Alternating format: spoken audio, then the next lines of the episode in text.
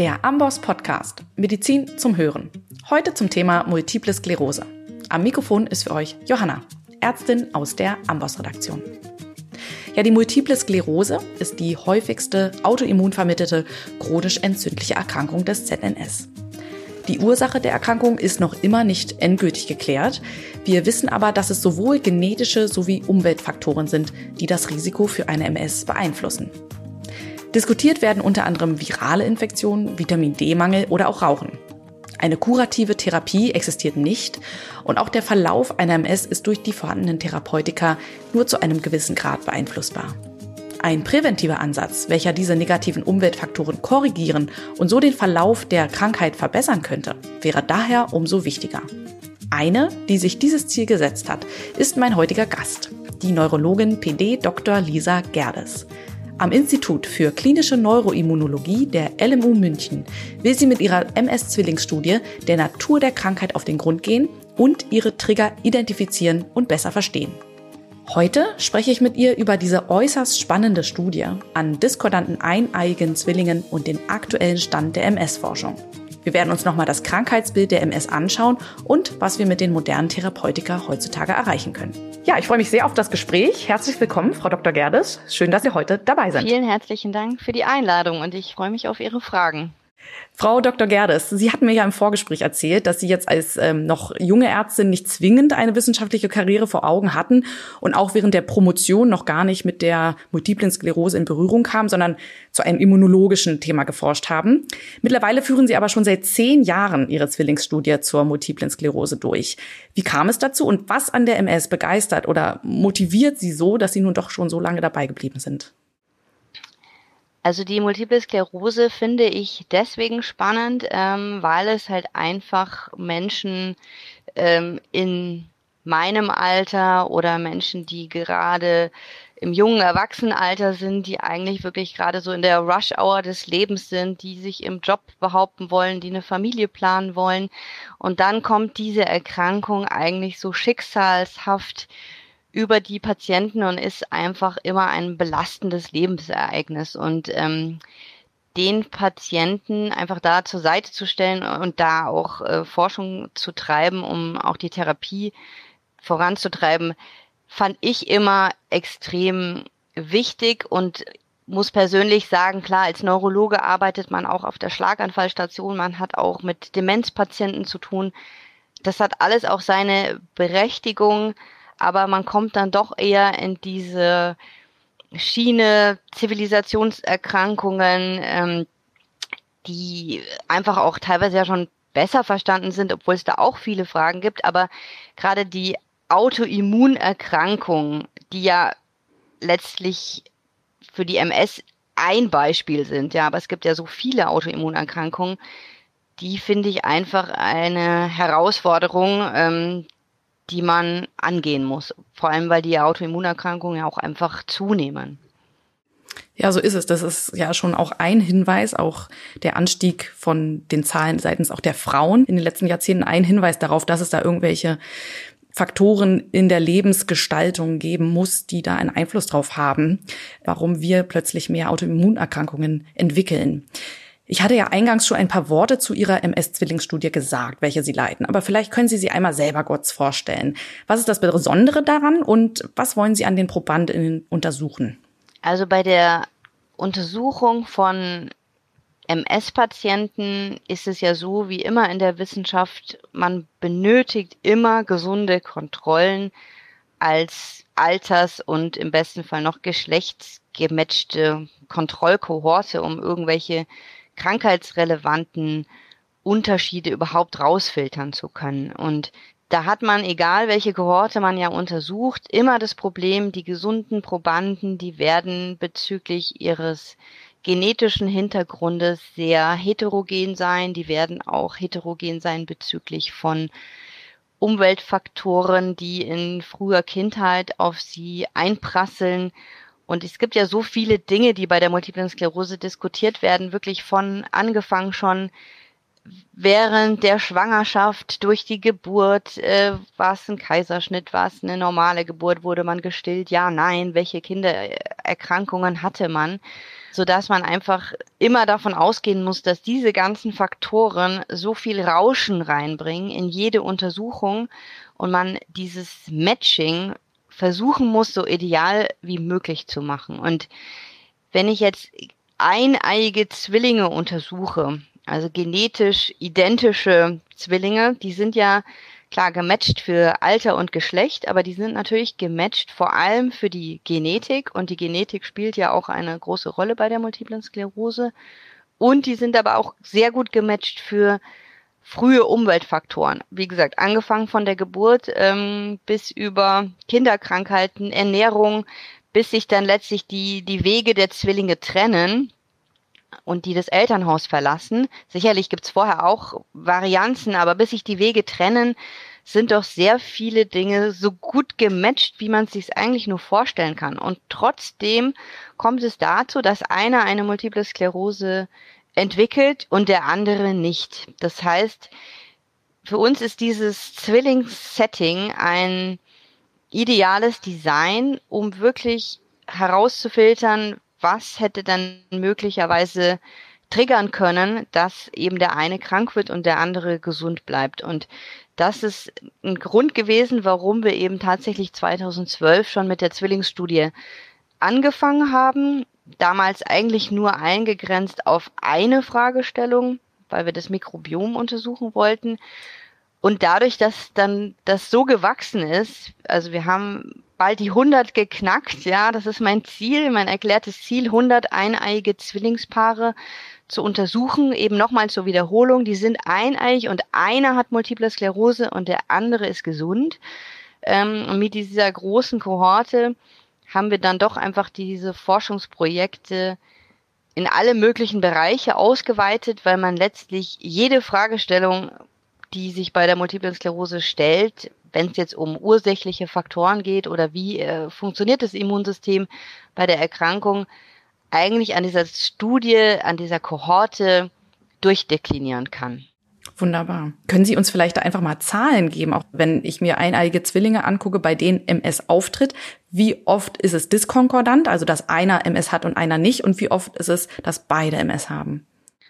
Also diese Daten ähm, hat man jetzt vor allem wieder aus skandinavischen Daten, weil einfach ja die Skandinavier extrem gut sind, alles äh, über Register, über Datenbanken. Ähm, Patienten sind da einfach ganz anders dokumentiert, sowohl im Krankenhaus als auch, äh, ob es überhaupt Zwillinge gibt. Ähm, solche demografischen, epidemiologischen Daten über das familiäre Risiko zeigen eigentlich ganz klar, dass eineige Zwillinge eine Konkordanz für MS, also dass beide eine MS aufweisen, in bis zu 17 bis 20 Prozent der Fälle zeigen. Also das heißt, das genetische Risiko oder die frühen Umweltfaktoren, die scheinen schon eine große Rolle zu spielen. Aber es sind halt eben nur 20 Prozent. Das heißt, die anderen 80 Prozent, da bleibt der gesunde Zwilling auch gesund. Ähm, das müssen andere Faktoren sein. Also das, das heißt, der genetische Hintergrund oder die frühen Umweltfaktoren sind relevant, aber wei weit von deterministisch ja, für die Erkrankung. Und das weiß man eben aus diesen epidemiologischen Daten und eben natürlich auch aus Überlegungen von genetischen Analysen, wo man ja Dinge gefunden hat, die für ja. MS relevant sind. Ja, das ist wirklich sehr interessant. Und bevor wir jetzt zu Ihren Studienergebnissen kommen, vielleicht können wir einmal nochmal besprechen, was Status quo wir wissen über eben auslösende Umweltfaktoren oder auch genetische Faktoren. Was wissen wir bisher über die Ethologie der MS? Was ist wirklich, sage ich mal, 100 Prozent gesichert und was wird diskutiert, ist vielleicht aber sehr wahrscheinlich. Gut, also angefangen jetzt mal ähm, von den genetischen Risikofaktoren. Also da weiß man eigentlich schon seit den 70er Jahren, dass vor allem HLA-assoziierte Gene, also da allen voran eben das HLA DRB 1501, ein relevantes äh, Risikogen ist, was das MS-Risiko zwei bis dreifach erhöht und eigentlich auch ein Großteil des genetischen Risikos ist einfach auf dieses HLA-Gen zurückzuführen. Diese Erkenntnis hat ja auch sehr früh dann dazu geführt, dass man gesagt hat, klar, HLA-Moleküle, die sind relevant äh, im Immunsystem, in der Interaktion von T-Zellen und hat dazu geführt, dass man ja einfach auch sich in der ganzen MS-Forschung auf die CD4-positiven T-Zellen gestürzt hat, einfach auch aufgrund dieser genetischen Hinweise. Dann war es natürlich so, Anfang der 2000er Jahre, wo man einfach sagt, Gensequenzierung wurde einfach günstiger, schneller machbar, die Methoden waren innovativ, gab es eigentlich so eine Goldgräberstimmung, dass man gesagt hat, gut, jetzt werden 30.000 MS-Patienten mit einem Whole Genome Sequencing analysiert und das wird mit gesunden Kontrollen verglichen. Und man hatte eigentlich die Hoffnung, dass man da sehr viele Dinge finden würde, die einem helfen, die Erkrankung zu klären. Um es kurz zu machen, würden die Genetiker sagen, man hat damals eigentlich dann, wenn man da sein ganzes Geld und seine Zeit investiert hat, aufs falsche Pferd gesetzt. Ja, das ist jetzt ein bisschen provokant formuliert, aber die Genetiker sagen es selber so. Was kam raus? Es kam raus, es gibt über 200 sogenannte SNPs, also Single Nucleotide Polymorphisms, die mit MS assoziiert sind. Diese SNPs, die liegen überwiegend in Promotorregionen, mhm. das heißt, die führen dazu, dass Genexpression reguliert wird, unterschiedlich, und das sind schon auch häufig Promotorregionen, die in der Nähe von Genen liegen, die in der Immunregulation eine Relevanz spielen. Also das definitiv. Das Problem ist aber, dass diese SNPs auch bei fünf Prozent der gesunden Bevölkerung auftreten. Das heißt, diese SNPs alleine genommen erklären jetzt nicht das genetische Risiko und dieses Konzept, was mal die Hoffnung war, ich meine auch, dass man sagt, ich gebe jetzt irgendwie einen Tropfen Blut und zahle 100 Dollar und dann kann ich mein MS-Risiko abschätzen. Das wurde dann als polygenetischer Risikoscore erhofft, ja, das hat sich nicht bewahrheitet, dass man sagt, man kann anhand dieser 200 SNPs plus HLA berechnen, was ist das MS-Risiko. So hat sich das leider nicht bestätigt, aber man muss trotzdem sagen, dass natürlich die genetische Forschung viel dazu beigetragen hat, zum Beispiel zu erklären, warum wirken bestimmte MS-Medikamente nicht. Ja, man hatte zum Beispiel gedacht, TNF-Blockade würde ein sinnvoller Ansatz sein bei MS. Und jetzt weiß man aber, dass es eben gerade Mutationen in dem TNF-Gen gibt äh, und sich das, dass das eben kontraproduktiv ist. Mhm. Oder man kann neue Therapiekonzepte vielleicht auf Basis von Gendefekten etablieren, wie jetzt zum Beispiel Tyrosinkinase-Inhibitoren. Mhm. Das heißt also, man hat natürlich viel gelernt und auch wenn man ähm, weiß, die, es gibt jetzt eben nicht irgendwie eine monogenetische Erkrankung oder es gibt nicht irgendwelche komplexen genetischen Veränderungen, die die MS bedingen, hat man eine sehr, sehr gute Grundlage geschaffen. Und im Moment geht man eben davon aus, dass eben Umweltfaktoren in Interaktion mit einem genetisch vulnerablen Individuum dazu dann führen, dass dieses genetische Risiko sich dann eben manifestiert. Mhm. Ja, und ein sehr, sehr gutes Beispiel ist eben dafür das Epstein-Barr-Virus. Also Epstein-Barr-Virus ist ja in unseren Breiten so, dass es ja meistens eher gegen Ende der Adoleszenz klinisch manifest wird. Das ist dann das typische pfeifersche Drüsenfieber mhm. oder eben für die Mediziner infektiöse Mononukleose, die ja durchaus ein relevantes Krankheitsbild sein kann, also mit wirklich Fieber, Pharyngitis, Splenomegalie, Hepatomegalie, mit Fatigue, äh, mit Blutbildveränderungen, auch teilweise wirklich extremer Fatigue, wie auch jetzt mhm. ähnlich bei Long-Covid. Mhm. Also einfach eine virale Erkrankung, die dazu führt, dass ja das Epstein-Barr-Virus dann latent in den B-Zellen persistiert. Mhm. Ja, das ist ja anders als jetzt zum Beispiel bei Covid. Das Covid wird eliminiert aus mhm. dem Körper. Epstein-Barr-Virus hat einen Tropismus für B-Zellen. Das heißt, mhm. das persistiert in Gedächtnis B-Zellen, was prinzipiell bei Gesunden kein Problem ist, aber eben bei genetisch vulnerablen Gruppen ähm, sieht man eben, dass das Epstein-Barr-Virus dann doch das MS-Risiko auch jetzt anhand einer neuen Studie um das 32-fache erhöht. Wow.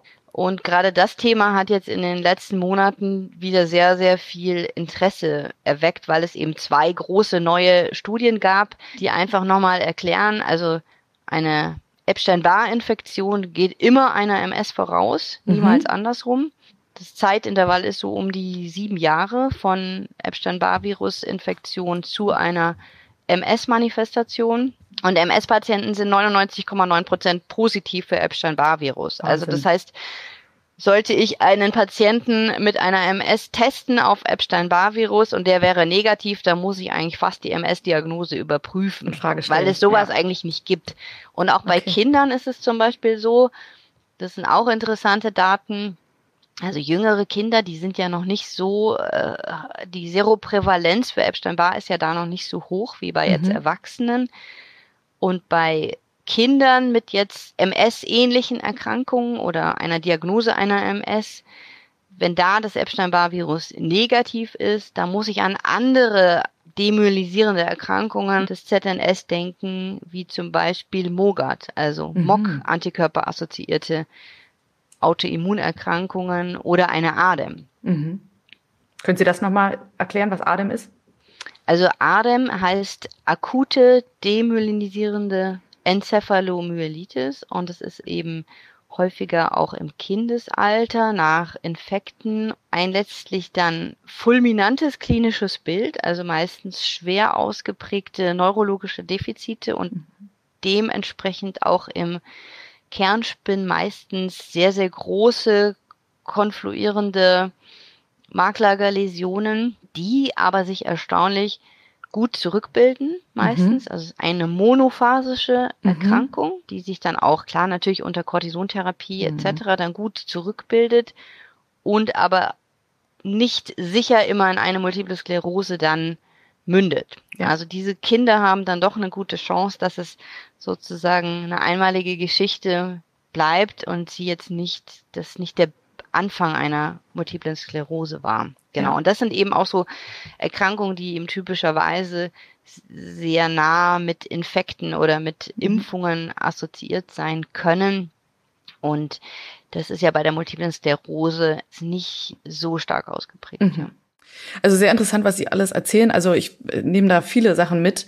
Einmal zum Beispiel, dass die Forschung lange Zeit in eine falsche Richtung getrieben wurde, ist, finde ich, aber trotzdem ein gutes Beispiel dafür, dass auch solch eine Forschung einen Nutzen hat, dass wir, dass wir ja oft immer Paper unterdrücken, die jetzt nichts rausgebracht haben. Aber genau das ist ja auch wichtig zu wissen, wo wir nicht so viel rausholen können und äh, wo dann doch vielleicht der Hund begraben liegt. Ähm, ja, und dann die Erkenntnis, dass EBV bei 99 Prozent der MS-Patienten vorhanden ist oder dass sie eine EBV-Infektion in der Vergangenheit durchgemacht haben, ist ähm, ja wirklich unglaublich und könnte ja wirklich dann auch ein Ansatzpunkt für eine Prävention sein, wenn man denn wüsste, über welchen Mechanismus diese Virusinfektion zu der MS führt bei Prädisponierten.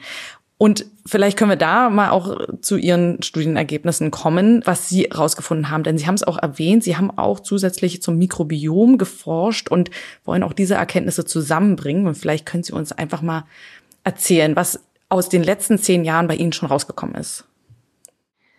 Genau, also letztlich ist das Mikrobiom, also das steht jetzt in dem Fall für die Gesamtheit aller Darmbakterien, die sich im Gastrointestinaltrakt ähm, befinden.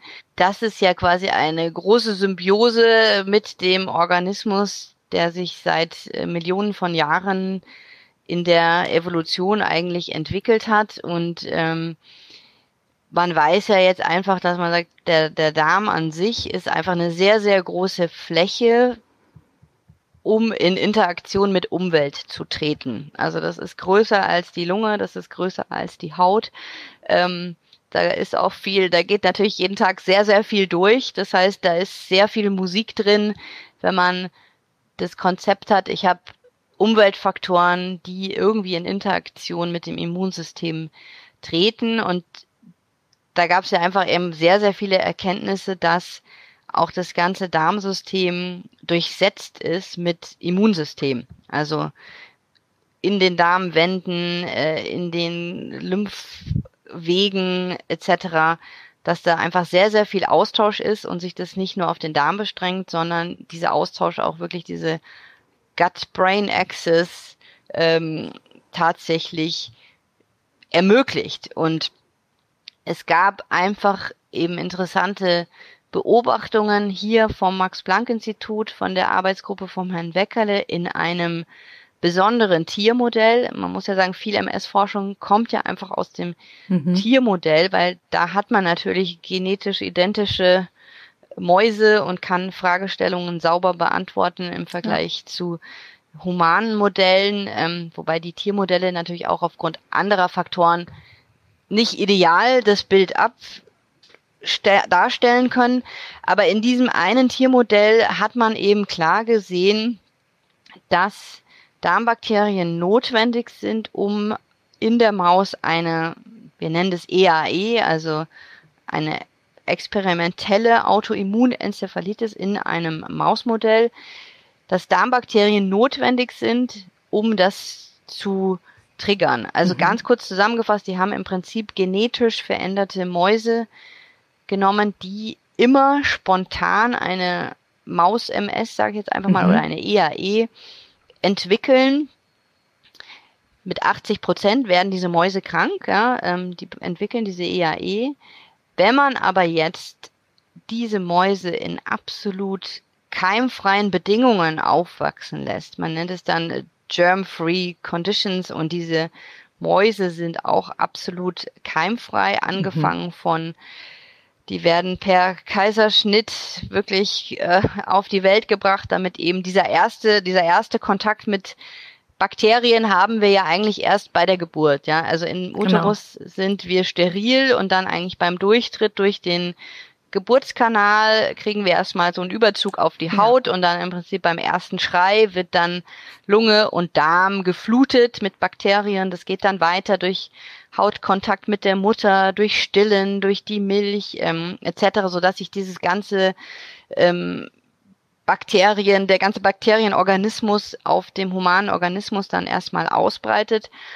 Und eben um das Extreme jetzt herauszu kitzeln, wurden eben diese Mäuse komplett keimfrei auf die Welt gebracht, komplett keimfrei gehalten.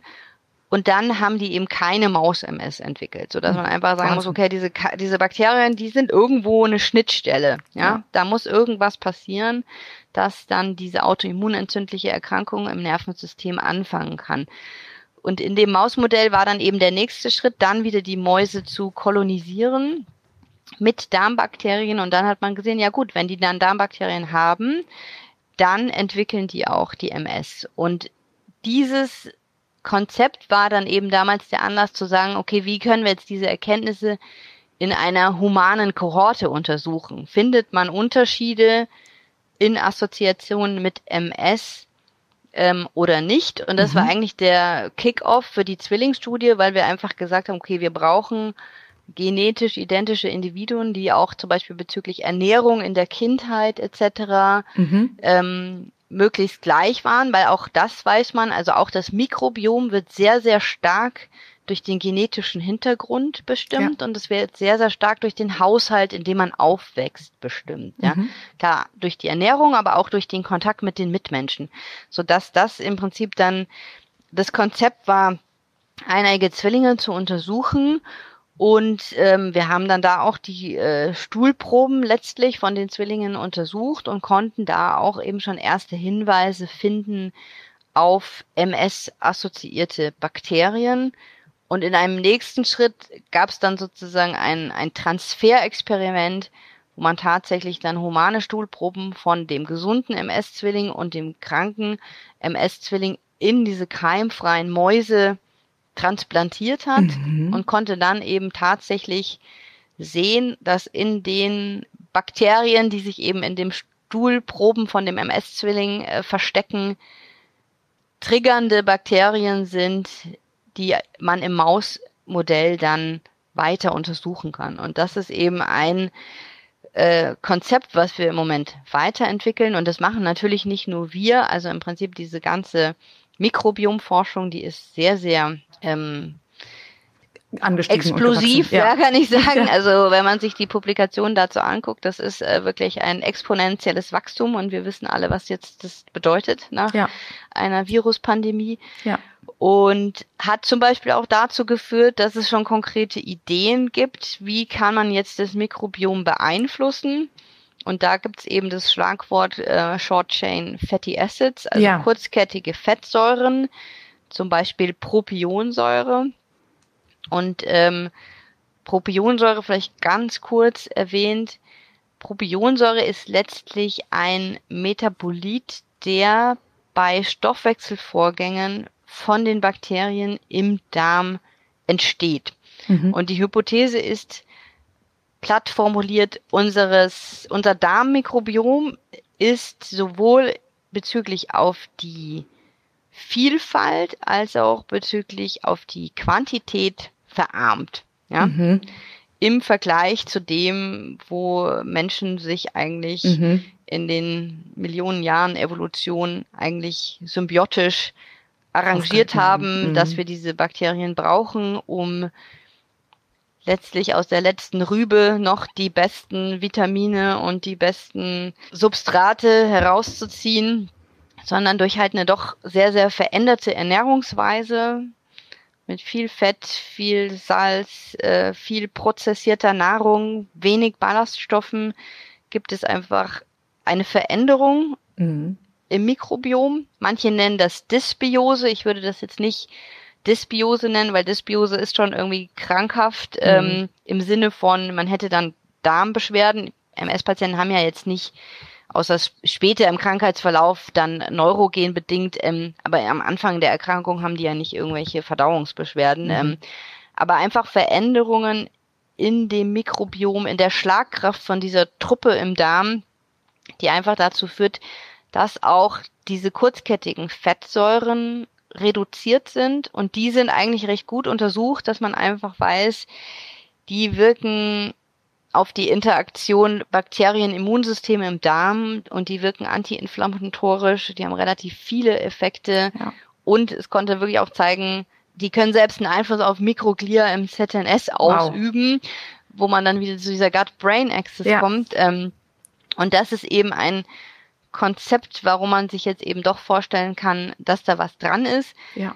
Und hat aber eben dazu geführt, dass, dass ähm, zum Beispiel Patienten Propionsäure nehmen, was im Prinzip sinnvoll ist, nur wenn man jetzt, was ich hoffentlich ein bisschen erklären konnte, dass eben diese kurzkettigen Fettsäuren die Endstrecke sind von einer, von einer großen Veränderung im Organismus, eben einer großen Veränderung im Darmmikrobiom und man dann im Prinzip nur an der Endstrecke was ändert, dass man die Metabolite von den Bakterien ersetzt, bin ich mir eben noch nicht sicher, ob das wirklich der Weisheit letzter Schluss mhm. ist, sondern es ist ja eigentlich wäre es ja wünschenswert, wenn wir unsere Darmflora wieder so aufpäppeln könnten, ja. dass einfach diese Interaktion oder dann auch diese Autoaggression, die entsteht vom Immunsystem, ja. präventiv unterdrückt werden könnte. Ja. Wer sich hier nochmal weiter vertiefend beschäftigen möchte, nochmal einen Hinweis in eigener Sache. 2020 haben wir ein Interview zu Ernährung als Medizin geführt und in Teil 2 sprechen wir auch über die Short Chain Fatty Acids und die Bedeutung des Mikrobioms. Man weiß ja mittlerweile auch, dass das Mikrobiom auf die Epigenetiken Einfluss hat. Und da frage ich mich zum Beispiel auch, also ob das ja eben auch einer der Mechanismen sein könnte, über die eben der Darm und das gesamte Mikrobiom auch eine MS begünstigen oder auslösen könnte, wenn da eine Prädisposition besteht. Ich nehme stark an, dass bei eineigigen Zwillingen die Epigenetik nicht zwingend haargenau gleich ist und gematcht ist, oder? Also wir haben auch ähm, epigenetische Untersuchungen bei mhm. den Zwillingen gemacht. Also es gibt auch quasi zu epigenetischen Veränderungen bei den eineigen Zwillingen mit Diskordanz zu MS ähm, Untersuchungen. Mhm. Und auch da muss man auch wieder sagen, auch epigenetische Veränderungen hängen stark vom Genotyp ab. Mhm. Also leider wie bei vielen Dingen, ähm, die wir untersucht haben, wo man relativ ähm, forsch eine Black and White Hypothese aufstellt und sagt, ja, es muss krankheitsassoziierte Unterschiede geben, ob man jetzt das Immunsystem untersucht oder ob man äh, jetzt Epigenetik untersucht, man sieht auch hier wieder, die Zwillinge sind sehr, sehr ähnlich. Ja? Mhm. Weil man ja auch weiß, äh, Epigenetik wird ja auch modifiziert durch Umweltfaktoren und da eben auch äh, sichtbar ist, dass ähm, das bei den Zwillingen sehr ähnlich ist. Mhm. Und wir mhm. haben durch unsere epigenetischen Analysen zwar schon einige Kandidatengene identifiziert, die möglicherweise relevant sind. Man geht aber im Moment eher davon aus, dass man epigenetische Veränderungen in einzelnen Immunzellen untersuchen muss, ähm, weil wenn man sozusagen jetzt breit über alle Immunzellen schaut, gehen wahrscheinlich die relevanten Unterschiede verloren. Mhm man kommt ja einfach immer mehr dahin, dass man nicht mehr sagt, okay, es gibt diese eine Zelle und die hat Veränderung X oder Y in ihrem Transkriptom oder in ihrer Epigenetik, sondern man hat ja immer mehr verstanden, dass das Immunsystem einfach, weil das so immens wichtig ist, eine sehr, sehr große Redundanz hat. Und viele Zellen können viele verschiedene Phänotypen einnehmen, können mit vielen anderen Zellen interagieren. Und dieses ganze Milieu ist sehr, sehr dynamisch. Und deswegen kommt man eben immer mehr dahin, dass man sagt, man muss sehr komplexe Datensätze integrieren, wie Zellen in einem quasi Querschnittszustand dann mit anderen Zellen interagieren, so dass man immer das gar nicht so leicht runterbrechen kann. Was wir aber gesehen haben, was ich halt auch sehr, sehr interessant fand, weil man da auch immer wieder merkt in der Medizin, viele Dinge, die wir so machen täglich in unserem klinischen Alltag, sind eigentlich gar nicht so gut erforscht. Zum Beispiel haben wir sehr, sehr starke Effekte vom Cortison auf, mhm. das, auf die Epigenetik gesehen. Mhm und dass das auch bis zu einem Jahr anhält. Also wow. ähm, das heißt, Cortison hinterlässt Fußspuren im Methylom bis zu einem Jahr und auch zum Beispiel Interferone. Also Interferon. Beta sind ja viel eingesetzte Medikamente bei der multiplen Sklerose. Auch diese Therapien hinterlassen äh, Veränderungen, epigenetische Veränderungen, die anhalten und die vielleicht auch die Therapieeffekte mit erklären. Sie begleiten die Zwillinge ja über eine lange Zeit, also manche von denen, je nachdem, wie früh sie rekrutiert wurden. Ist es auch so, das ist jetzt vielleicht eine naive Vorstellung, aber dass, wenn sie sie rekrutieren, sind sie noch diskordant, das heißt, ein Zwilling hat MS nicht, der andere hat MS. Könnte es auch passieren, dass im Laufe der Zeit man bei dem nicht betroffenen Zwilling eventuell auch Frühsymptome oder sie untersuchen sie ja auch sehr genau im MRT etwas beobachtet, was quasi so ein bisschen wie so ein Prodromalstadium einer MS aussehen könnte und dementsprechend der Zwilling auch doch irgendwann ein MS-Betroffener werden könnte. Ist das schon passiert? Was beobachten Sie?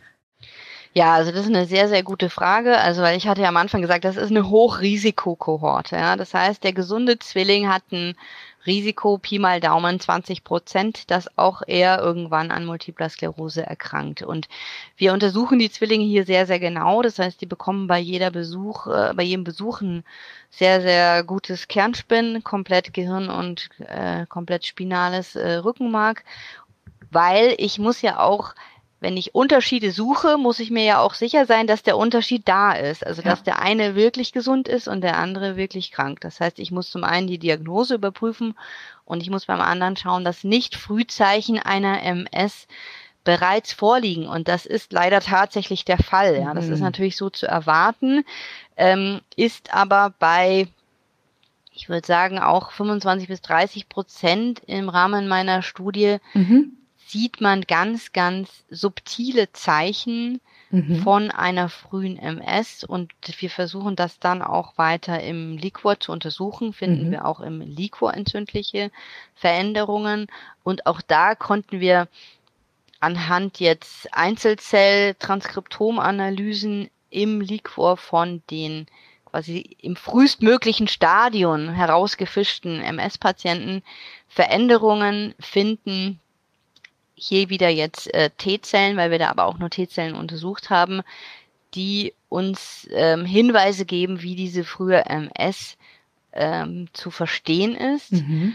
Und natürlich gibt es auch jetzt schon im Rahmen der Zwillingsstudie mehrere Paare, wo im Laufe der Jahre einer der vorher gesund war, auch jetzt eine MS mhm. entwickelt hat. Und da ist es natürlich für uns auch relevant zu sehen, hat er genau den gleichen Phänotyp, hat er die gleichen, sehen die Läsionen ähnlich aus, ist der Krankheitsverlauf ähnlich von der Dynamik und ähm, das ist natürlich schon der Fokus, aber natürlich auch immer ein bisschen mit der Hoffnung, dass wir die natürlich früh ja. herausfischen und denen dann auch früh eine Therapie anbieten können. Ja. Und jetzt hatten sie noch dieses Konzept von dem MS-Prodrom mhm. vorgestellt. Also man hat, äh, das ist immer noch so ein bisschen in der Diskussion, ob man einfach sagt, es gibt eine prodromale MS, also vor der ersten klinischen Manifestation zeigt der Patient schon Symptome, die vielleicht unspezifisch sein können, die können Müdigkeit sein, Konzentrationsstörungen, ähm, vielleicht auch eine Depression. Ja, das mhm. wird überprüft. Es ist natürlich immer schwer, weil das sehr, sehr viele Menschen haben. Ja, ja. So Und wenn man einfach das, äh, da haben wir die Kollegen von der TU eine große Studie mhm. gemacht, mhm. haben wirklich großen Datensatz von Krankenkassendaten untersucht beim Vergleich mit anderen Autoimmunerkrankungen, einfach zu schauen, wie viele Arztbesuche haben die vor, bevor diese Diagnose gestellt wurde. Und da hat man eigentlich gesehen, auch bei anderen Erkrankungen ist es ähnlich häufig, dass man halt vorher schon mal zum Arzt gegangen ist ja. wegen anderer Symptome. Ja. Und die Idee war eher jetzt dann zu sagen, wahrscheinlich waren die da schon krank. Äh, ja. Und weil man muss ja bei der MS immer unterscheiden, ähm, so schreiben wir das auch in unsere Arztbriefe, wann war wirklich die erste Diagnose und wann war die Erstmanifestation. Ich meine, man versucht da immer retrospektiv dann Anamnese zu erheben. Und wenn ich jetzt doch meines Erachtens relativ sicher sein kann, was der Patient mir jetzt hier erzählt, was vielleicht vor zwei, drei, fünf Jahren passiert ist. Mhm. Ich habe mal vier Wochen auf dem einen Auge verschwommen gesehen oder ich hatte mal drei Wochen Kribbeln im Bein und der Orthopäde hat nichts gefunden. Ähm, wenn ich das doch retrospektiv als Schub einordnen kann, dann war die Erstmanifestation wahrscheinlich einfach schon früher. Ja mein, klar, wir sind sehr, sehr gut versorgt in unserem Gesundheitssystem und auch Kernspintomographien werden frühzeitig eingesetzt. Ich denke, das ist ein Phänomen, was früher noch viel ausgeprägter war, als okay. einfach nicht so der Zugang zu Diagnostik ja. ähm, so prompt war wie jetzt. Ja. Aber auch jetzt finden wir auch immer wieder Patienten, wo man sagt, na ja, wahrscheinlich ging das jetzt eigentlich schon ja. länger und es wurde einfach nicht so rechtzeitig ja. erkannt. Ja, Sie haben mir die perfekte Überleitung zu meinem nächsten Punkt gebracht. Hier wollte ich den Bogen schlagen mal zum Krankheitsbild, weil Sie haben es gesagt, in Realität sind die Betroffenen ja nicht so unter guter Beobachtung wie in Ihrer Studie. Kein Mensch guckt auf Sie rauf mit einem MRT und hat im Hinterkopf das Wissen, dass ja der Zwilling eine MS hat. Das heißt, so früh wie in Ihrer Studie werden die Symptome eben nicht einer MS zugeordnet. Welche Symptome zeigen sich denn zu Beginn der Krankheit erstmalig? Und ja, Sie haben es ja gerade gesagt, da ist eine Latenz zwischen Erstmanifestation und Erstdiagnose. Kann man irgendwie sagen, dass im Schnitt so und so viele Schübe vielleicht schon passiert sind, bevor es dann zur ersten Diagnose kommt? Also da muss man tatsächlich sagen, wenn man jetzt sieht, es ist ein junger Patient mit oder eine junge Patientin ja oft in dem typischen Alter, also das typische Manifestationsalter, sagen wir, ist ja zwischen 20 und 40. Klar, es gibt auch Kinder, es gibt auch alte Menschen, die erstmals mit MS äh, sich präsentieren, aber ein junger Mensch mit dem typischen Alter wird zum Glück heute doch relativ rasch okay. erkannt, ja. Also ja. wenn man sagt, der hat neurologische Symptome, die einfach anhalten für mehrere Wochen, ähm, das, wie gesagt, können Taubheitsgefühle sein, das können auch mal ein Schwächegefühl sein, das können Sehstörungen sein. Und es hängt eigentlich fast ein bisschen immer vom Patienten ab, wie mhm. sehr der das ernst nimmt. Ja, ob mhm. der sagt, naja gut, dann habe ich jetzt doch gedacht, ähm, das kommt mir jetzt komisch vor und geht zum Arzt, dann geht's doch meistens seinen Weg. Es gibt ja. aber auch einfach viele Patienten, die das halt verdrängen oder nicht ernst nehmen oder sagen, ach, da war ich dann irgendwie im Urlaub und dann habe ich gedacht, ich habe mir einen Nerv eingeklemmt und als ich aus dem Urlaub zurückkam, war es auch schon wieder weg und deswegen bin ich dann auch nicht zum Arzt gegangen. Das sind so die typischen Geschichten. Ja. Ähm, und ähm, im Prinzip, je nachdem, wie aktiv die Erkrankung ist, wann dann halt der nächste Schub kommt, ähm, wird dann eigentlich auch die Diagnose frühzeitig gestellt. Und das mhm. ist eben auch wichtig, weil wir eigentlich die Therapien auch frühzeitig einsetzen wollen. Ja, da sehen Sie also gar nicht so eine große äh, Diskrepanz oder Latenz in der Diagnostik. Ich hätte jetzt gedacht, weil die MS ist ja auch eine Ausschlussdiagnose. Und wenn ich an Ausschlussdiagnose denke, dann sehe ich halt erstmal den Weg der Abklärung anderer Differentialdiagnosen vor mir, bevor man dann vielleicht die MS abklärt. Aber da bin ich beruhigt, wenn Sie sagen, dass da doch relativ schnell mittlerweile äh, eben die Diagnostik eingeleitet wird, die da nötig ist. Apropos Diagnostik und Krankheitsbild. Wer hier ausführlicher nochmal nachlesen will, der sollte in unser umfangreiches Amboss-Kapitel zur multiplen Sklerose reinschauen. go.amboss.com slash ms. Hier findet ihr in vollem Umfang, was wir heute nicht besprechen konnten, welche Symptome alle bei einer MS auftreten können und wie die Diagnostik ganz genau aussehen sollte. Angefangen von der Anamnese, körperlichen Untersuchungen über Blut und Urin sowie Liquordiagnostik bis hin eben zum MRT. Welche Sequenz hier angefertigt werden sollte, welche Morphologie der Befunde auf eine MS hinweisen, die McDonald-Kriterien, vieles mehr. Schaut einfach mal rein, go.ambos.com slash ms. Ja, was können wir denn therapeutisch heutzutage erreichen? Wo gab es da in den letzten Jahren die meisten Fortschritte? Stichwort ist es die Schubreduktion, die Schubschwere, die Progression. Was konnten wir erreichen?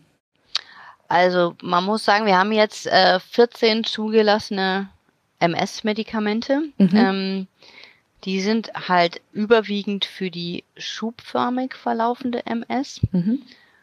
Und die sind alle sehr effektiv. Also mhm. man muss sagen, wir haben ein hohes Therapieziel zum Glück. Ja, das Therapieziel ist Freiheit von Krankheitsaktivität. Das heißt, der Patient ist schubfrei und der Patient hat auch im Kernspinn ähm, keine Hinweise für eine Krankheitsaktivität präsentiert durch Zunahme von T2-Läsionen, größer werdende Läsionen, neue Läsionen, Kontrastmittel auflesen, aufnehmende Läsionen. Das heißt, wir wollen in dem Moment eigentlich, wo er die Diagnose erhält, den Status quo einfrieren. Also er ja. soll eigentlich dann durch Medikamente sein Leben normal weiterleben können.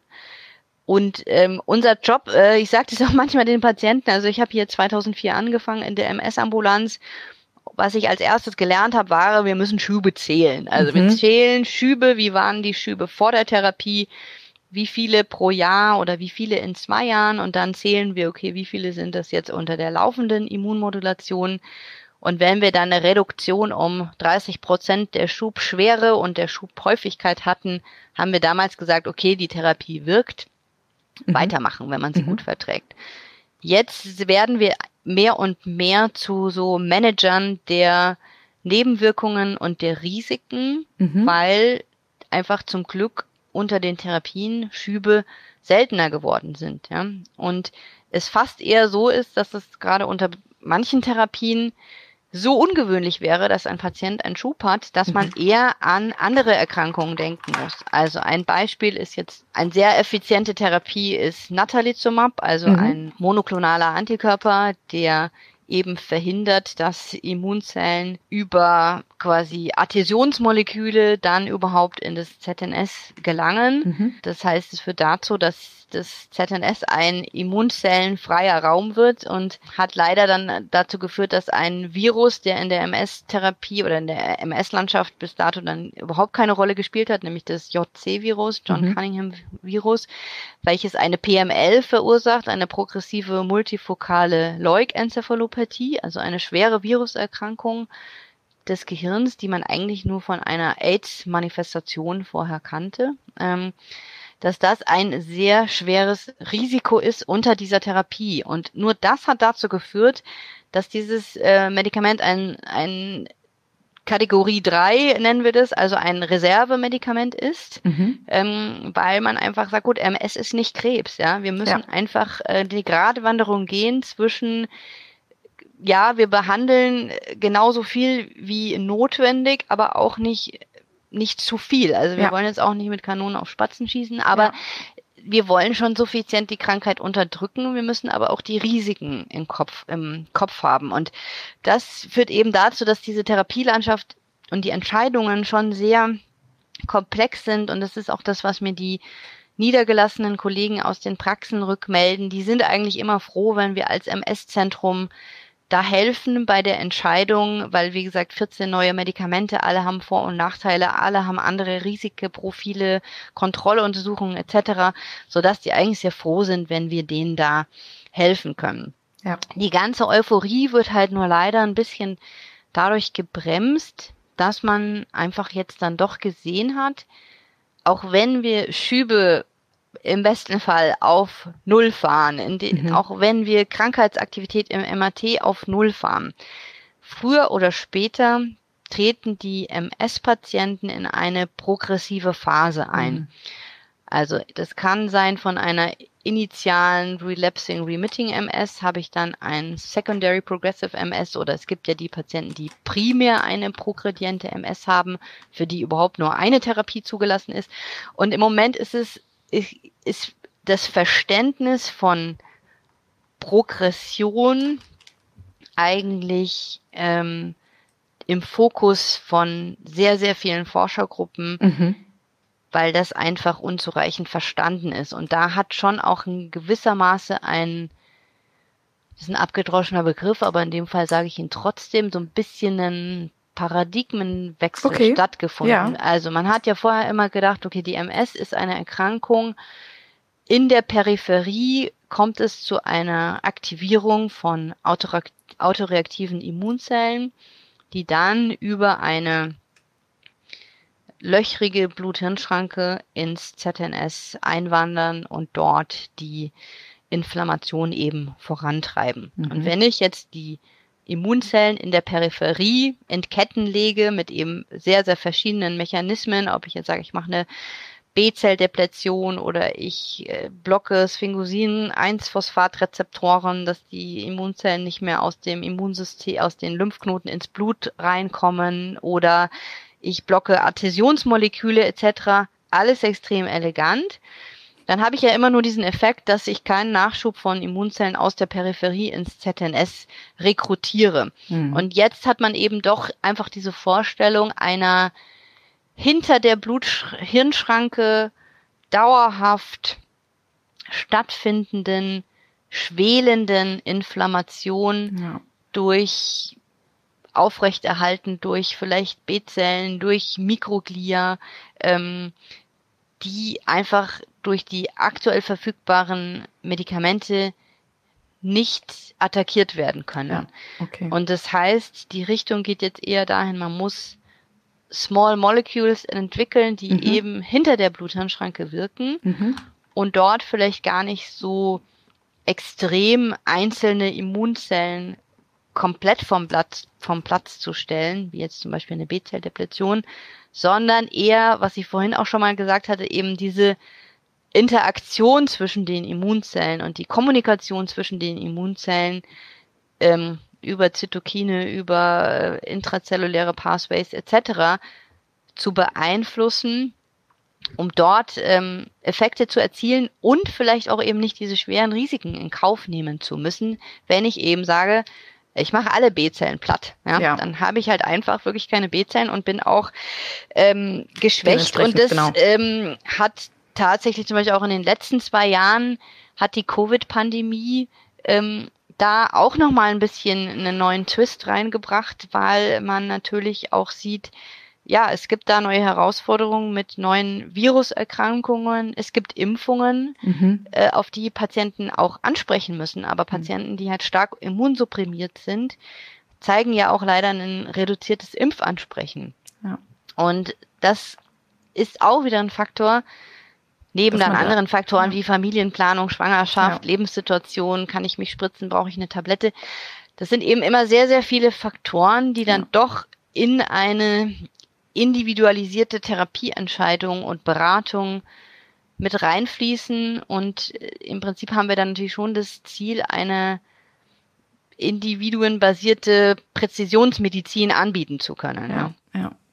Um es nochmal für mich zu verstehen, also wir haben gesagt, wir haben zwar durch die Therapeutika die Möglichkeit, die Schübe zu reduzieren, deutlich zu reduzieren, aber eben irgendwann tritt die Progression ein. Ist es denn trotzdem so, dass ich durch die Therapeutika, die auf die Schübe abzielen, dass dadurch die Progression später einsetzt? Kann man das sagen? Oder können wir das gar nicht sagen, ob es ohne die Therapeutika zum selben Zeitpunkt gekommen wäre? Also da gibt es schon Daten, da braucht man eben sehr, sehr große ähm, Kohorten, um ja. solche Fragen zu untersuchen. Und das gibt es aber. Also zum Beispiel mhm. die Australier haben da eine große Kohorte, wo einfach sehr, sehr viele MS-Patienten eingeschlossen werden und man diesen natürlichen Verlauf beobachtet, jetzt eben mal unabhängig von Pharma gesponserten Phase mhm. 3 Studien, die ja auch zeitlich begrenzt sind und die auch immer nur ein bestimmtes Klientel anguckt, was jetzt irgendeine Medikation erhält, sondern man mhm. muss ja quasi breit einfach mal wirklich fragen, okay, wie geht es MS-Patienten in Deutschland? Ich meine, sowas ja. wird auch gemacht. Kann man die einfach mal prospektiv ähm, begleiten, mhm. unabhängig davon, welche Therapie sie jetzt äh, bekommen. Und ich meine, da zeichnet sich schon ab, und das war das, was ich vorhin auch gesagt habe, man möchte relativ früh die Patienten behandeln, weil man einfach weiß, es gibt ein gewisses therapeutisches Fenster, ja, wo man das Immunsystem doch eben noch daran hindern kann, Schaden anzurichten, der natürlich irgendwann kumulativ, aber irgendwann auch entkoppelt von Schüben progredient ist. Und da gibt es schon Daten, ähm, dass natürlich eine frühe effektive Therapie dazu führt, dass die Progression später eintritt. Okay. Und man natürlich auch nicht verachten darf, dass, also nicht, nicht vergessen darf, dass Schübe auch sich inkomplett zurückbilden können. Also ich meine, dass natürlich Schübe nie ähm, dazu führen, dass das total spurlos an den Patienten vorbeigeht. Das ist der beste Fall, aber meistens gibt es, ähm, und es ist auch so ein neues Konzept, ähm, klar, es bleibt etwas von Schüben zurück, aber ich habe auch immer eine schubunabhängige Progression eigentlich schon von Anfang an. Also von Anfang der Erkrankung ist auch das ähm, sichtbar und das weiß man auch eben jetzt zudem auch aus kernspindemografischen Daten. Früher hat man ja immer von der MS als Erkrankung der weißen Substanz gesprochen. Man weiß aber eigentlich jetzt auch von Anfang an ist die graue Substanz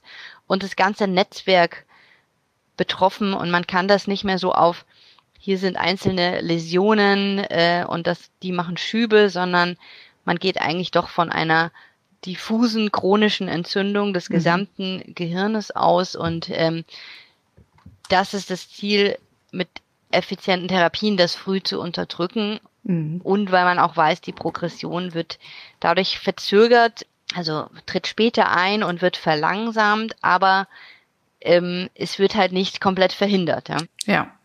Und Sie haben schon gesagt, dass es viele Forschungsgruppen gibt, die sich jetzt äh, auf die Untersuchung dieser Progression der Pathophysiologie hierhinter gestürzt haben. Sieht es denn so aus, ob wir therapeutisch hier in der nächsten Zeit oder absehbar irgendwann einmal einen Durchbruch erreichen mit Small Molecules zum Beispiel? Also es gibt jetzt eine neue Substanz, ähm, die, also die Neuroimmunologen lernen ja oft von den Hämatologen, also mhm. das Rituximab und Ocrelizumab äh, ist ja auch letztlich B-Zell-Depletion, die ähm, in, bei Lymphomtherapien schon eingesetzt worden ist und ähnlich sind sogenannte Tyrosinkinase-Inhibitoren. Ähm, und das sind auch kleine Moleküle, die im Moment eingesetzt werden in Studien mhm. noch. Und die werden in Studien eingesetzt, äh, sowohl für schubförmige MS als für sekundär progrediente MS als auch für primär progrediente MS.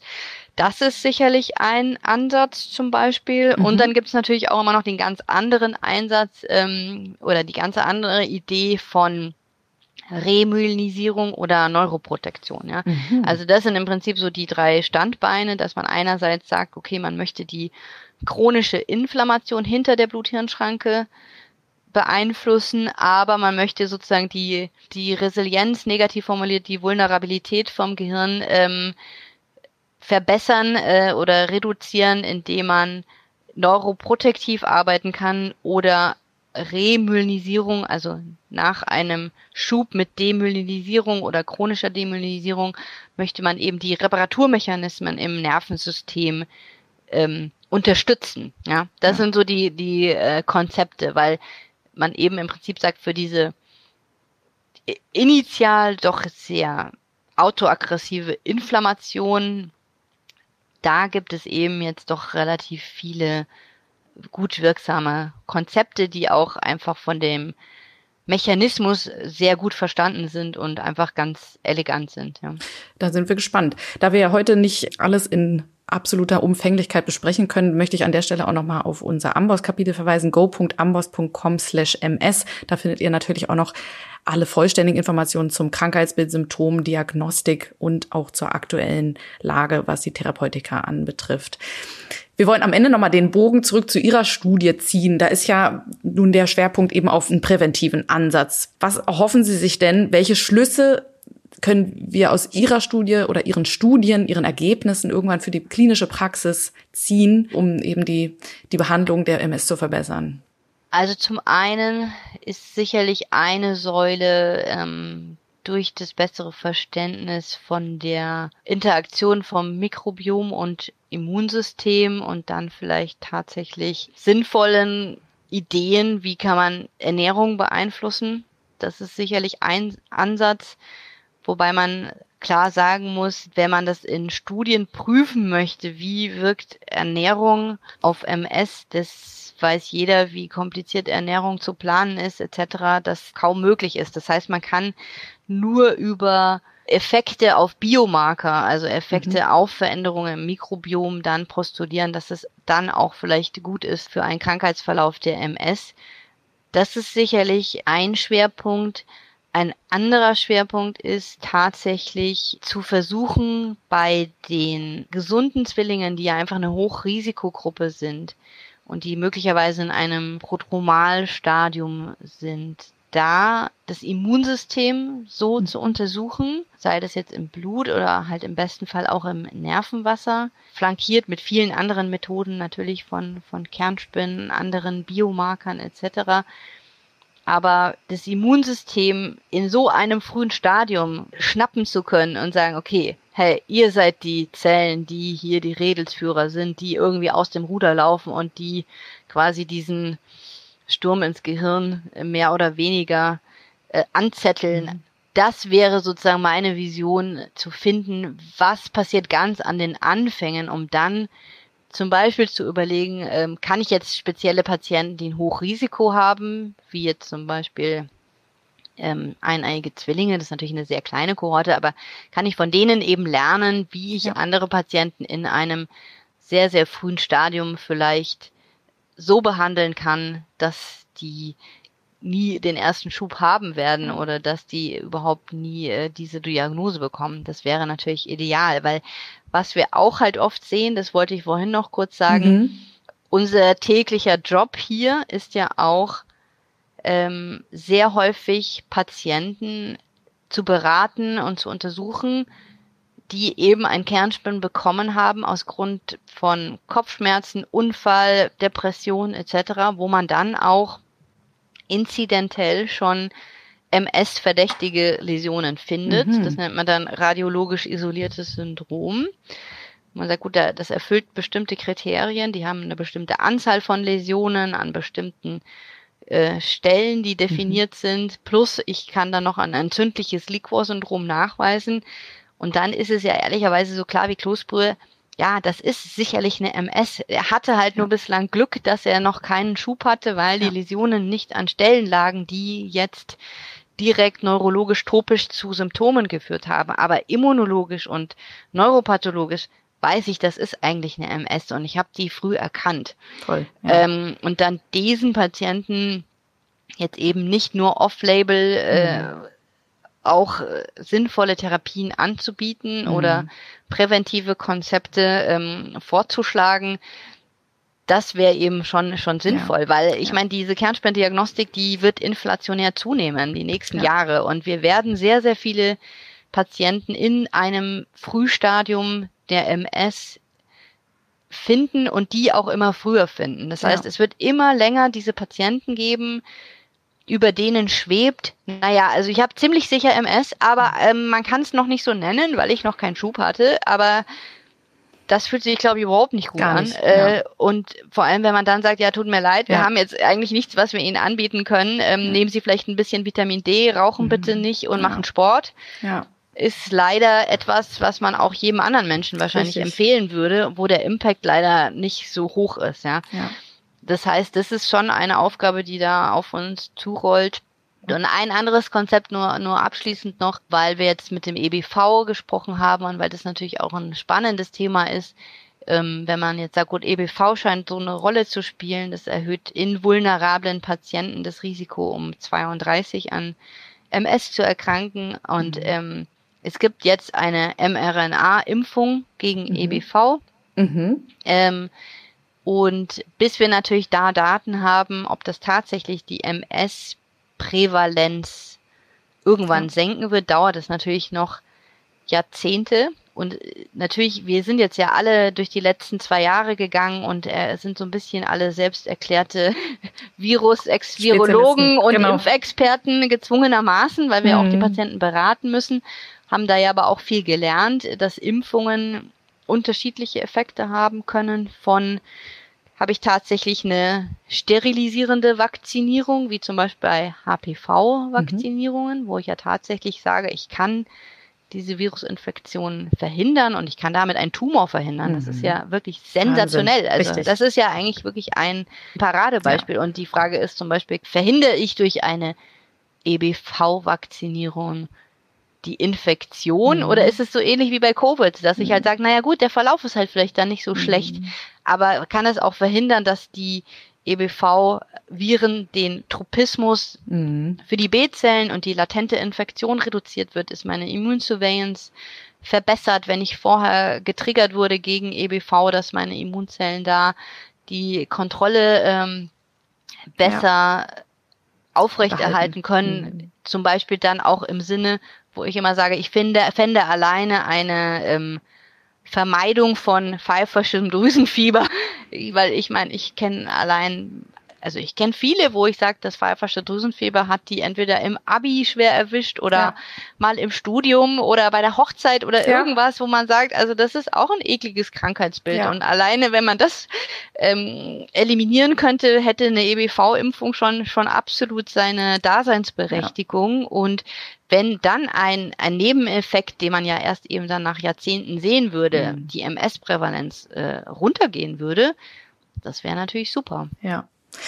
Wir sehen, es gibt noch viele offene Fragen bei der MS, deswegen da kommen wir wieder zu der Eingangsfrage, sind Sie ja auch so fasziniert von der Forschung und weil es eben, ja, wie Sie gesagt haben, so viele in jungen Jahren trifft und von jetzt auf gleich umhaut. Ganz viele interessante Aspekte, die Sie uns heute sehr verständlich erklärt haben. Ich freue mich sehr darüber, mit Ihnen dieses Gespräch geführt zu haben und ich hoffe, dass wir uns vielleicht in ein paar Jahren hier wiedersehen und äh, über neueste Erkenntnisse sprechen können. Herzlichen Dank, Frau Dr. Gerdes, dass Sie sich die Zeit genommen haben. Hat mir sehr viel Spaß gemacht. Ich habe zu danken. Herzlichen Dank für die Einladung und ich stehe auch für Fragen immer gerne zur Verfügung und wenn natürlich jemand irgendwie Zwillinge kennt, äh, dann darf er sie gerne zu mir schicken. Unbedingt, unbedingt. Vielen Dank, Frau Dr. Gerdes. Ja, und bei euch zu Hause bedanke ich mich wie immer fürs Zuhören. Wem das heute alles etwas zu schnell ging und wer gerne mitgeschrieben hätte, dem kann ich etwas ans Herz legen. Und zwar haben wir auf unserem Amboss-Blog euch das Transkript dieser Podcast-Episode zur Verfügung gestellt unter go.amboss.com slash ms-podcast kommt ihr zu diesem Transkript und da habt ihr dann das Ganze nochmal, was Frau Dr. Gerdes heute uns erzählt hat, schriftlich. Ja, in diesem Sinne, ich verabschiede mich und sage Tschüss, bis zum nächsten Mal. Zum Amboss Blog kommst du unter go.amboss.com slash blog. Alle Infos zum Amboss Podcast und zur Amboss Wissensplattform findest du unter go.amboss.com slash podcast.